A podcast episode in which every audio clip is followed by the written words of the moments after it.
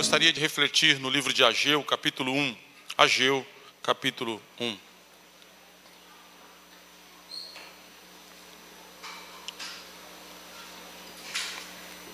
Nós vamos ler esse texto. O texto estará sendo aqui uh, projetado na tela.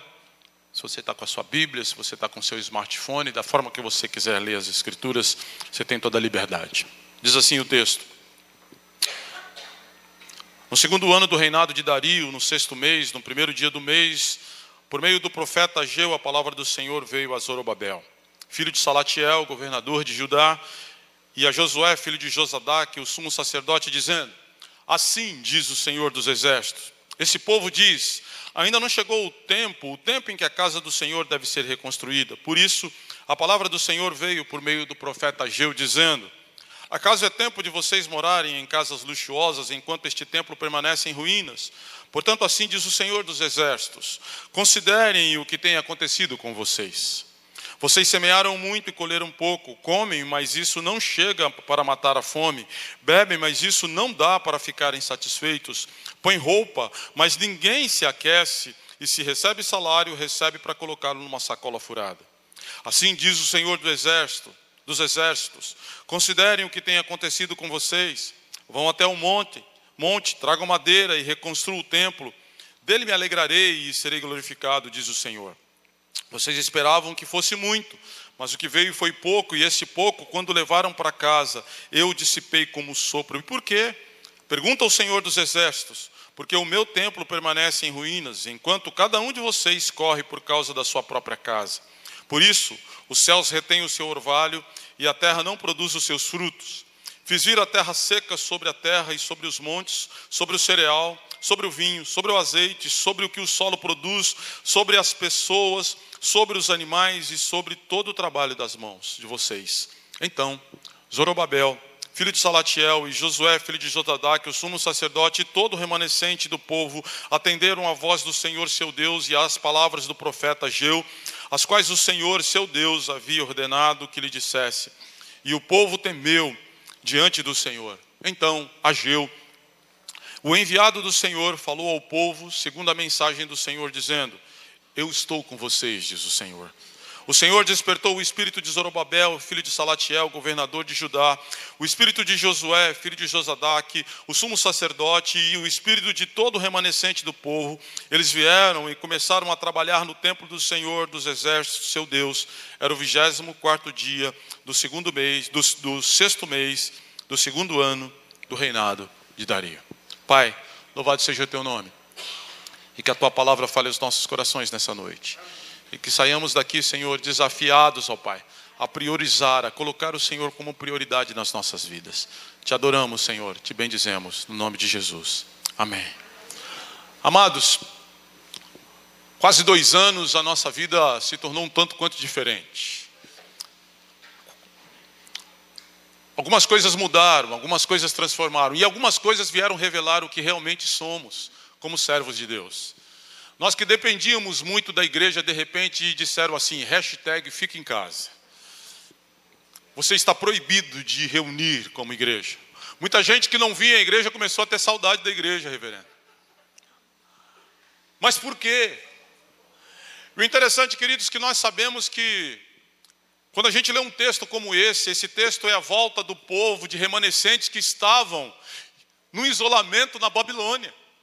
E que depois de 70 anos eles voltaram para casa, mas só quando eles voltaram para casa, o templo que significava o lugar onde Deus descia, a glória de Deus se manifestava, aquele templo estava em ruínas, aquela cidade estava em ruínas, e o que, é que eles resolveram fazer? Resolveram cuidar das suas próprias vidas, resolveram cuidar das suas próprias coisas, resolveram cuidar do seu próprio lazer, resolveram cuidar do seu próprio prazer, resolveram cuidar das suas próprias casas, resolveram ah, ter mais e mais posses.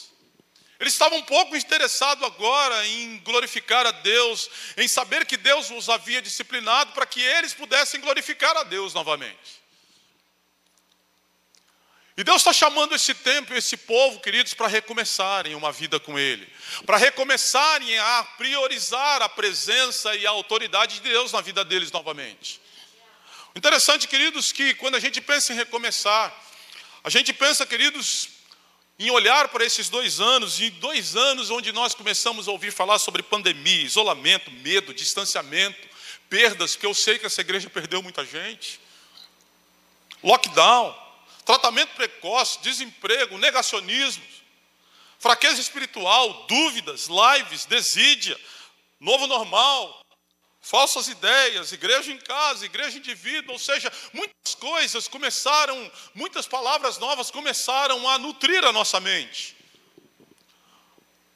E nós ainda estamos num tempo meio esquisito, a gente não sabe se recomeça, a gente não sabe se volta, a gente não sabe se fica em casa, a gente não sabe se obriga o pastor a fazer lives e mais lives, ou a gente nem assiste a live das nossas igrejas, porque a gente tem igrejas melhores do que a nossa, fazendo muito trabalho, muito melhor na rede social do que as nossas.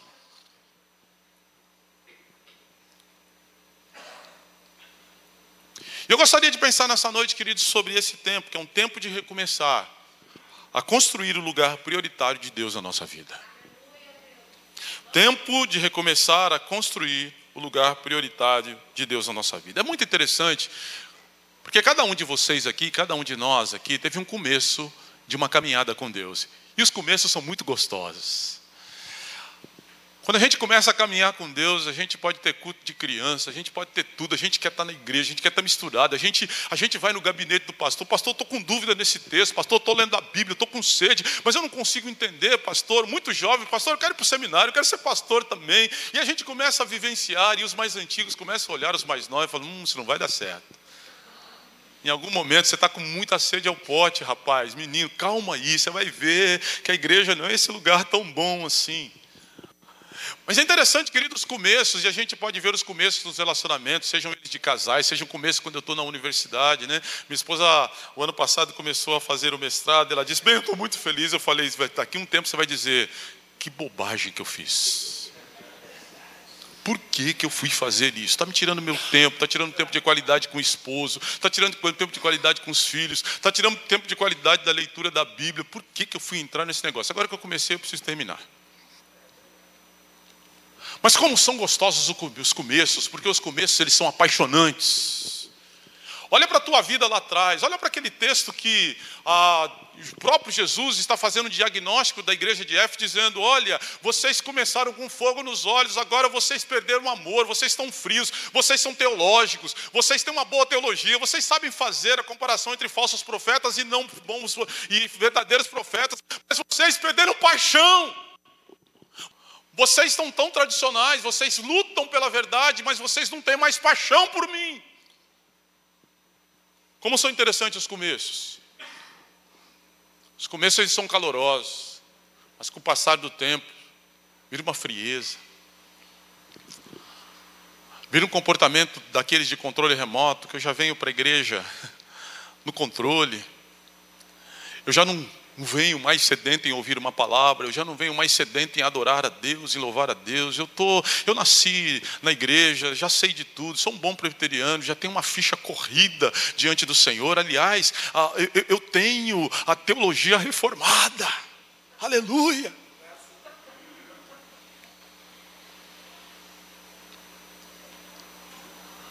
Mas como é que está a sua vida com Deus?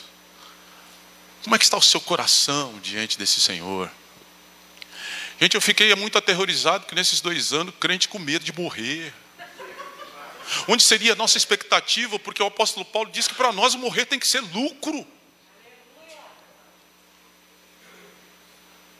Gente com medo de cumprimentar o outro irmão.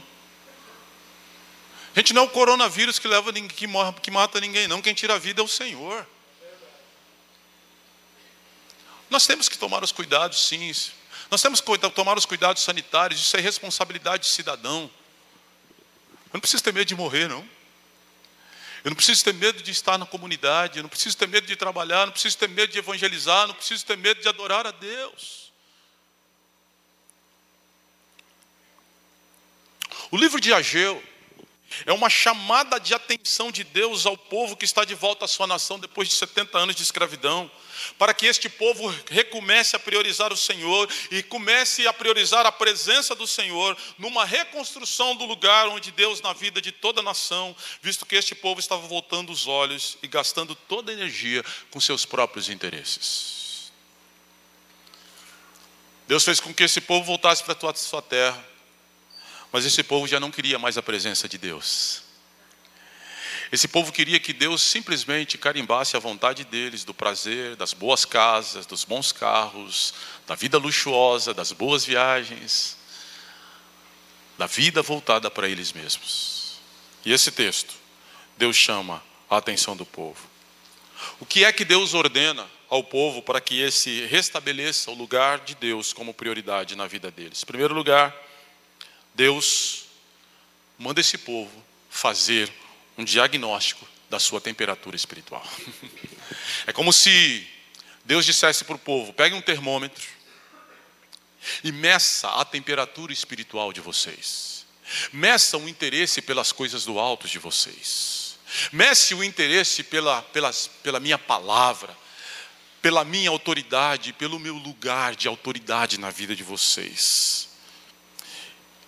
E a primeira coisa que Deus faz esse povo fazer um diagnóstico é que Deus está dizendo que esse povo estava pouco interessado na obra dele. Meus amados irmãos, não há coisa mais prioritária. Você pode ser o que você quiser. Você pode ser engenheiro, pedreiro, construtor, o camarada que mexe com som, tudo. Você pode ser tudo, mas lembre que em todas as coisas você tem, você é embaixador em nome de Cristo, chamando as pessoas a se reconciliarem com Deus. Eu tenho falado na minha comunidade, queridos, que muitas vezes nós nos frustramos porque nós caímos numa ideia, achando que nós nascemos para ser felizes. Nós não nascemos para ser felizes, nós nascemos para sermos adoradores de Deus. E quem adora serve a Deus, quem adora prioriza a obra de Deus. Quem adora tem sede de obedecer a Deus, tem sede de servir a Deus.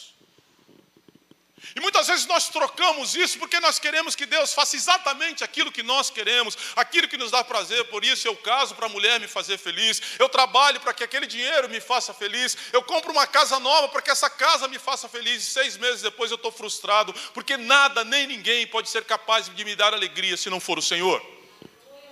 Portanto, queridos, Deus está falando o seguinte: façam um diagnóstico, façam um diagnóstico da temperatura espiritual de vocês, para saber se vocês estão interessados pela obra de Cristo nesse lugar aqui chamado Vicente de Carvalho para que essa igreja cresça, para que o nome de Deus seja glorificado nas bocas de fumo, onde, queridos, prostitu meninas prostitutas, molecada que está aí, queridos, morrendo, eu sei porque na minha cidade é assim, morrendo no micro-ondas por causa do tráfico de drogas, que em nome de Jesus uma igreja poderosa possa causar, pela obra dela e pelo amor pela obra de Deus, possa causar diferença, transformação, onde nós vamos, queridos, aqui ser um canal de libertação para essas vidas perdidas. Qual é o seu interesse pela obra do Senhor? 57 anos de gente que vivenciou aqui um evangelho totalmente diferente do que nós estamos vivenciando hoje, sem tecnologia, sem rede social, sem canais de YouTube, mas que andavam nos barros, que andavam evangelizando, que andavam pregando, uma igreja apaixonada por Deus, uma igreja apaixonada por sua obra. Qual a temperatura espiritual da sua vida nessa noite? Segunda coisa, Deus está dizendo, queridos, ali, que esse povo estava cuidando dos seus próprios luxos. Olha, a casa de vocês é muito bonita, a casa de vocês é muito linda, tem do bom e do melhor, tem o melhor ar-condicionado, tem a melhor TV, tem tudo do bom e do melhor, porque vocês são esforçados, você entra no cheque especial, você gasta o seu cartão de crédito. E quantos de nós, queridos, não mais nos interessamos pela obra do Senhor, investindo dinheiro, investindo tempo, investindo força na obra de Cristo? Por quê? Ah, eu tenho muita coisa para fazer. Meu filho precisa estudar em Harvard. Eu preciso guardar dinheiro para as próximas cinco gerações. E Deus está dizendo para esse povo: olha, a casa de vocês está bonita. Mas olha o lugar onde eu manifesto a minha glória. Olha o lugar onde eu manifesto a minha presença. Olha o templo todo derrubado, todo caído, nos escombros, e vocês estão pouco se lixando com isso. É óbvio, queridos, que você e eu sabemos que o Novo Testamento muda a história. Nós não precisamos mais desse templo. Nós somos o Espírito Santo, nós somos a habitação de Deus. E quanto que eu tenho investido para que a glória de Deus se manifeste nesse templo? Estávamos eu e minha esposa conversando e nos criticando, porque há uma tendência nossa como pastor de olhar para a Bíblia para pregar. E nos esquecemos da nossa vida devocional. Gente, Vida espiritual é luta, é luta contra a nossa vontade, é luta contra o inferno, é luta contra o diabo, de nós mantermos comunhão com Deus, de nós termos sensibilidade para saber o que Deus está fazendo. Eu lembro de um professor no seminário, o professor Ricardo Costa, numa das, numa das aulas dele de comunicação, e eu gostava porque a gente tinha seis aulas dele na sexta-feira. Gente, eu saía dali com o coração edificado com aquele professor. E um dia ele disse o seguinte para nós: Sabe qual que é o nosso problema? É que a gente quer fazer muita coisa para Deus. E sabe qual é o segredo de Jesus? É que ele fazia aquilo que ele viu o Pai fazendo.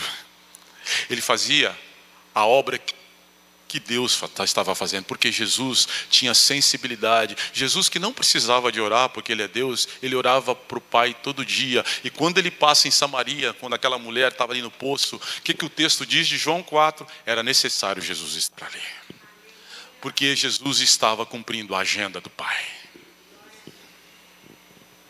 E Deus está dizendo assim: faça um diagnóstico da vida de vocês. Do que, que você está cuidando mais? Onde é que você está investindo toda a sua força, a sua energia, o seu dinheiro? Igrejas hoje têm se apequenado, querido, que as pessoas hoje não estão mais interessadas em tirar dinheiro do bolso. E aí, às vezes, a gente ora, Senhor, muito obrigado, porque 10% é a sua parte, meu querido, isso é uma oração errada, sabe por quê? Tudo é do Senhor. O 100% do seu salário é do Senhor, os seus filhos são do Senhor, a sua casa é do Senhor, a sua universidade é do Senhor, o seu carro é do Senhor, tudo é dele. E Davi vai dizer em crônicas: tudo é teu, Senhor, e das, tuas mãos nós te damos. Meu amado irmão, minha amada irmã, é preciso a gente fazer um diagnóstico de como está a nossa vida, de dedicação ao nosso Deus. E por último, Deus está falando para esse povo: vocês estão experimentando boas coisas, vocês têm boas casas, vocês têm bons carros, vocês têm boa roupa, vocês entram na rede social, vocês têm até fama, têm seguidores, alguns de vocês são monetizados pelas redes sociais. Portanto, todo o prazer que vocês têm é um saco furado, é vazio porque vocês nunca se contentam, vocês estão sempre reclamando, vocês vêm para a igreja, saem da igreja reclamando, entra reclamando, chega em casa, o culto não foi bom, eu não gostei da música, eu não gostei do terno do pastor, eu não gostei daquele grupo de cubatão, eu não gostei da mesa de som, eu não gostei disso, eu não gostei daquilo, ai, que vida chata, porque nada fica bom, porque não está bom. E por mais que vocês tenham, Deus está dizendo para o povo, vocês não têm nada. O dinheiro que vocês têm vai para um saco furado. As casas luxuosas de vocês, elas vão para um saco furado. O salário de vocês, que vocês gastam com vocês, vocês comem, mas vocês não se fartam, vocês bebem, mas vocês não conseguem ficar satisfeitos. Nada está bom para vocês. Sabe para quem Deus está falando isso, gente? Para o seu povo, para aqueles que confessam o seu nome. A primeira coisa que Deus está dizendo para nós, queridos, nessa noite, para que nós possamos estabelecer o lugar prioritário de Deus nas nossas vidas, é que nós façamos um diagnóstico da temperatura espiritual, da nossa temperatura espiritual. Como é que a gente está? Interessados em nós mesmos, desinteressado pela obra do Senhor, experimentando uma vida boa, portanto, sem prazer e sem alegria. Segundo lugar, que é que Deus ordena ao povo para que esse restabeleça o lugar de prioridade dele nas suas vidas? É considerar o passado e reconstruir o lugar da presença de Deus. Considerar o passado. Com que finalidade? Ah, eu gosto muito da figura do retrovisor. Porque na figura do retrovisor a gente olha o que se passou. Quando Jeremias estava passando estava escrevendo as lamentações e ali chorando pela, pela questão do povo estar desolado, o povo que ficou em Judá numa situação deplorável, vergonhosa, o templo em ruínas, a cidade sem muros, ele reclamando, ele dizendo para o Senhor: Olha, o que faz me lembrar daqueles tempos gostosos, mas eu quero trazer à memória o que me pode dar esperança porque as suas misericórdias não têm fim, porque grande é a sua fidelidade. Jeremias olha para o retrovisor da história e ele olha os grandes feitos de Deus na vida daquele povo. O que Deus fez com Moisés, o que Deus fez com Josué, o que Deus fez com os grandes juízes de Israel, o que Deus fez com os grandes reis que obedeciam o Senhor. Mas com que finalidade Deus manda esse povo olhar para o passado? É preencher o vazio que eles estavam é preencher a vida sem graça que eles estavam. Olha para trás, olha como eu fui misericordioso com vocês na história, olha como eu perdoei o pecado dos seus reis, olha como eu fui Deus entre as nações, o grande Deus que nós acabamos de cantar aqui. Esse Deus que opera maravilhas. Esse Deus que, apesar de um povo frágil, ele luta para aqueles que nele confiam.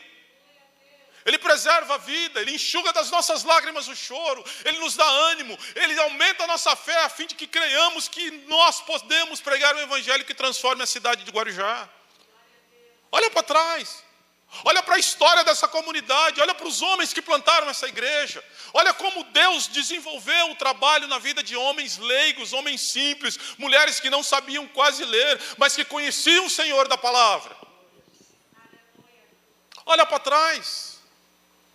Pede para o pastor uma ata da igreja lá de fundação, vê o que aconteceu lá atrás, vê como Deus investiu em homens e mulheres que não tinham universidade, que não tinham faculdade, que não tinham toda a informação e teologia que eu e você temos hoje. Para que, que a gente tem que olhar para trás? Para reconstruir hoje o lugar da presença de Deus, para preencher esse vazio. Para que também, outra finalidade, é para pôr em prioridade a busca por Deus, a busca pela presença de Deus. Amados irmãos, não existe algo mais necessário e urgente necessário do que buscarmos a presença de Deus. Há duas coisas muito interessantes que a gente precisa pensar: que Deus é onipresente.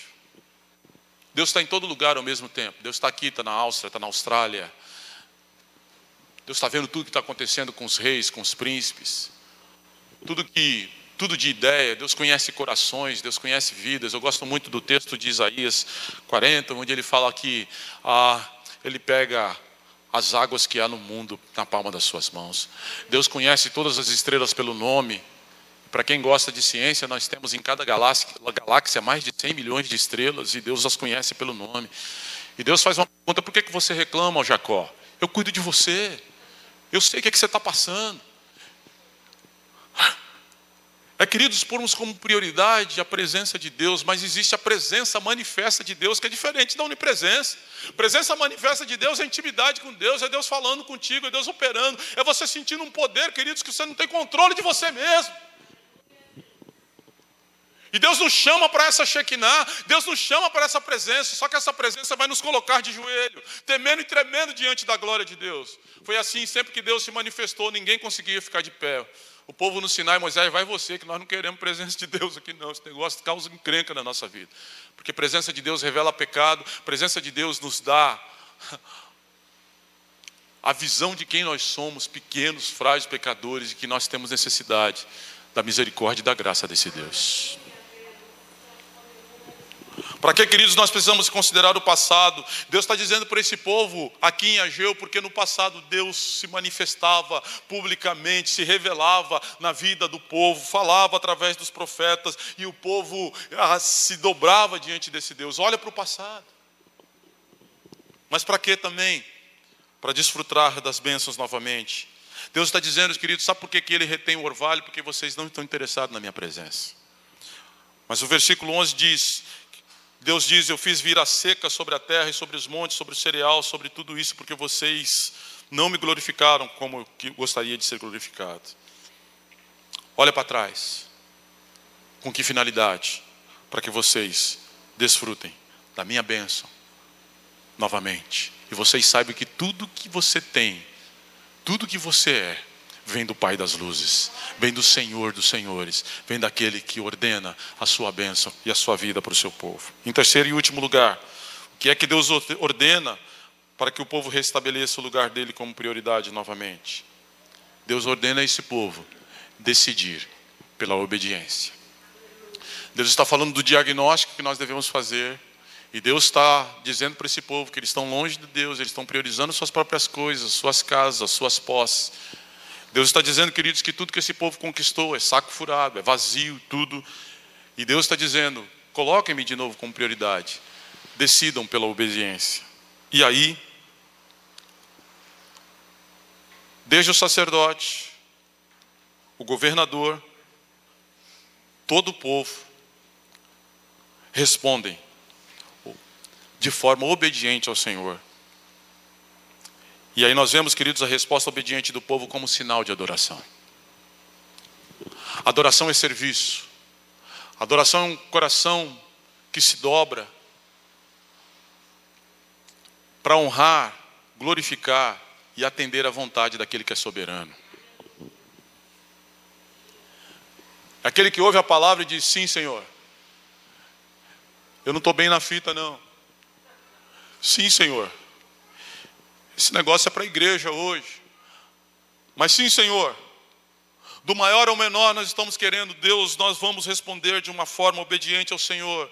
Nós queremos a tua presença novamente. Nós vamos priorizar a tua presença novamente. Nós vamos, Senhor, voltar ao nosso amor, o nosso amor caloroso diante do Senhor, assim como as coisas mais necessárias da vida. O Senhor é tudo quanto precisamos para a existência e para que essa igreja sobreviva até a volta do Senhor Jesus. Segundo, esse povo atrai a presença de Deus novamente, porque Deus está ali agora dizendo: Eu estou com vocês. Eu estou no meio de vocês agora. Eu vou voltar a operar no meio de vocês.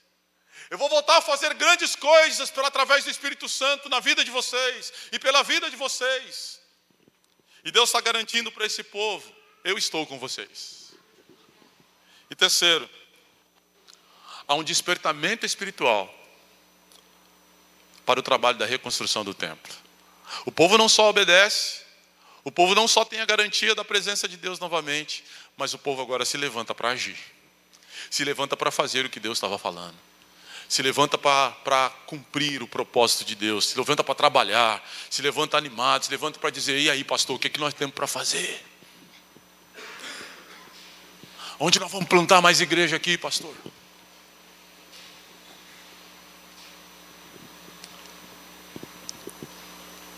O povo desperta.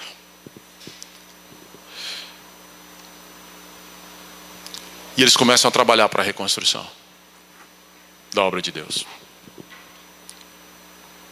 Depois de dois anos de isolamento, de vai não vai, fica não fica, faz transmissão não faz transmissão, muita gente deixou de servir a Deus.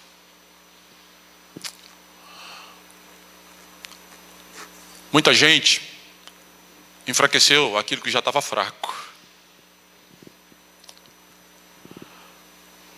E eu ouvi uma palavra nas minhas férias. A gente estava visitando uma igreja no interior do estado, onde a pessoa que estava ministrando disse que tudo o que muitos tinham antes da pandemia era só um domingo na igreja, onde eles achavam que a presença do Senhor se manifestava apenas naquele domingo de culto, à noite. Tirou-se a igreja Camarada que já não lia a Bíblia. Camarada que já não fazia devocional em casa. Camarada que já não orava. A fé dele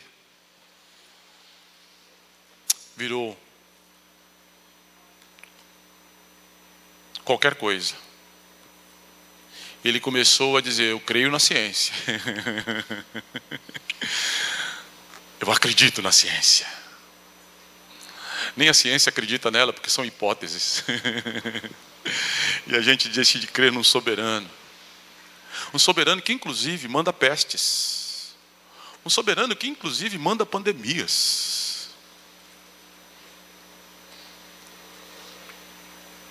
Um soberano que manda trombetas para que as pessoas fiquem ligadas, porque Ele é Senhor de todas as coisas. E aí nós começamos a ver os esvaziamentos das nossas igrejas. Crentes antigos, filhos de crente antigo, criado na igreja, que, ah, sabe de uma coisa? É tão bom ficar em casa, depois assiste o culto e não assiste. Porque a gente tem muito mais coisa para fazer. Shopping center é muito melhor para estar com uma família. Muitas igrejas perderam recursos financeiros e humanos Mas eu gostaria de dizer nessa noite, nesses 57 anos de Igreja Presbiteriana de Vicente Carvalho, é tempo de despertar. É tempo de nós vermos Deus agir novamente em nossas vidas. É tempo de nós vermos o reverdecimento e o crescimento da igreja novamente. É tempo, queridos, de nós dizermos a Satanás que está colocando muitas cabeças e continuando assim, sei lá o que vai ser da igreja, o último apaga-luz. É tempo de nós, queridos, vermos como a igreja que começou lá em Atos com 120 pessoas, crescendo numa pregação, 3 mil pessoas, 5 mil, multidão. É tempo de nós vermos o Espírito Santo novamente agir através da vida da igreja. É tempo, queridos, de nós fazermos a história para as novas gerações. Para que elas, quando verem as atas de 2022, vejam o que Deus fez através de nós, pelas nossas vidas, em nossas vidas. É tempo de recomeçar. Em primeiro lugar, a termos sede pela pessoa de Deus. Quem tem sede vai buscar água. Busque a água da vida, Jesus. Não passe um dia sem ter sede da presença dEle na sua vida. Nem que você esteja desempregado, nem que seu casamento esteja em frangalhos, nem que a sua vida profissional não seja que você goste. Tenha sede de Deus. Segundo lugar, é tempo de recomeçar a dedicarmos a Deus integralmente, fazendo uso de todo o recurso espiritual que está à nossa disposição leitura da palavra, oração, tempo de comunhão com a igreja. Não despreze a comunhão da igreja. Essa história de que igreja sou eu e não preciso de comunidade, isso é a história, querido, de Satanás querendo destruir aquilo que Deus construiu. Igreja só é forte junta. Igreja só é forte, nós estamos juntos. O texto de Hebreus, capítulo 10, não deixe de congregar, porque quando nós congregamos, há ânimo, há admoestação, há exortação, ao amor e às boas obras. Não caia nessa história, vou ficar em casa, você vai enfraquecer. Nós sabemos, queridos, que a igreja ela não faz nosso querido, ela, não é o ponto principal estarmos aqui. Mas crente sem igreja, alguma coisa está errada. Ou está tudo errado. Dedique-se integralmente ao Senhor, coloque-te todo ao Senhor, mente, coração, força, tudo que toda a tua capacidade intelectual, coloque isso para que Deus possa te usar aonde você está. Você não precisa deixar teu emprego para ser ministro de Deus. Eu gosto muito do texto de Paulo que ele diz que somos embaixadores. Se há uma essência nossa, uma qualidade nossa é que nós somos embaixadores, porque nós somos representantes dos interesses do reino, aonde nós estamos. Se você é professor, é lá que você é, você é embaixador. Se você é mecânico, é lá. Se você tem sua empresa, é lá que você é embaixador de Cristo. Exortando aos homens, dizendo para os homens: reconciliem-se já com Deus. Nós não estamos aqui de passagem. Nós não fomos salvos apenas para ir para o céu. Nós somos salvos para dedicar a nossa vida para dedicar esse templo integralmente à presença do Senhor em nossas vidas. E por último, é tempo de recomeçar a sermos sensíveis novamente à voz de Deus, obedecendo à voz de Deus e, acima de tudo, desfrutar da presença dEle em nossas vidas. Busque isso, meu irmão. Antes de orar pelas suas demandas, ore pela presença de Deus na sua vida. Não sossegue. Sabe, eu gosto muito de Moisés. Moisés ele desce do Sinai, o povo está adorando bezerro. Imagine o pastor Moisés, né, pastor? Ali na presença de Deus, no Sinai, conversando com Deus, no meio daquela fumaça, recebendo a lei escrita pelos dedos de Deus, ele desce todo emocionado, e Deus já tinha visto o povo, Moisés, esse povo está me abandonando, Moisés. Que é isso, Senhor? Deixa eu ir lá. Quando Moisés chega, quebra as tábuas, porque vê o povo dançando diante daquele bezerro de ouro, que, que Arão não teve liderança para dizer, não, não, não vamos esperar Moisés descer. E Deus faz uma proposta para Moisés no capítulo 32 de, de, de, de Êxodo. Moisés, é o seguinte, pode ir, você vai entrar na terra prometida com esse povo, mas eu não vou com você. Vou mandar um anjo meu, fica lá. Moisés disse: Senhor, se a tua presença não for comigo, eu não saio daqui. Meu amado, não saia de casa se a presença do Senhor não estiver com você. Igreja, não funcione nada. Igreja, não faça nenhuma programação se o Espírito Santo de Deus e Deus não estiver à frente. É dessa presença que nós precisamos. Lembro muito do texto de, de, de, Samuel, quando os sacerdotes, filhos de Elias, estavam, de Eli, estavam pecando. E aqueles homens meninos morrem, o Eli recebe a notícia e ele morre também. E a mulher grávida de um dos filhos de Eli, antes de, de ela morrer, antes de ela dar a luz e ela ia morrer, ela diz: E acabou, porque foi-se a glória do Senhor nesse lugar. Olha esse menino nascendo de uma forma, queridos, de um, com um nome totalmente negativo para o povo, que todos aqueles que vissem aquele menino, que chamassem ele de Cabô, e Cabô disse a glória do Senhor, ou seja, a presença do Senhor já não mais está aqui. O povo adorava, o povo tentava fazer, mas a glória do Senhor não estava ali. Até que vem Samuel. E quando a gente gosta daquele texto, Ebenezer, até aqui nos ajudou o Senhor, é que Samuel, queridos, faz com que a arca volte, faz com que o povo se arrependa dos seus pecados, a glória do Senhor volta. E aí eles dizem: Até aqui o Senhor nos ajudou sem a glória do Senhor. Nós podemos nos reunir, nós podemos cantar, nós podemos ter escolas dominicais, nós podemos ter os melhores teólogos, a melhor teologia, podemos ter nomes como Calvino, John Piper, e por aí vai. E vai ficar por aí. Nós precisamos de tudo isso, mas a essência que nós necessitamos é a presença da glória de Deus. Amados irmãos, nessa noite tão especial aqui, a palavra de Deus está comunicando aos nossos corações. É tempo de recomeçar. A buscar a prioridade de Deus nas nossas vidas, nas nossas famílias e, sobretudo, na vida da comunidade, Igreja de Cristo esse povo que se chama pelo nome do Senhor. Diante das demandas da vida, diante de tantas coisas que se tornam prioritárias na nossa vida, Jesus nos exorta: busquem prioritariamente o reino de Deus, busquem prioritariamente a justiça de Deus, e tudo aquilo que vocês necessitam, Deus acrescenta. O apóstolo Paulo diz em Colossenses: buscai as coisas do alto.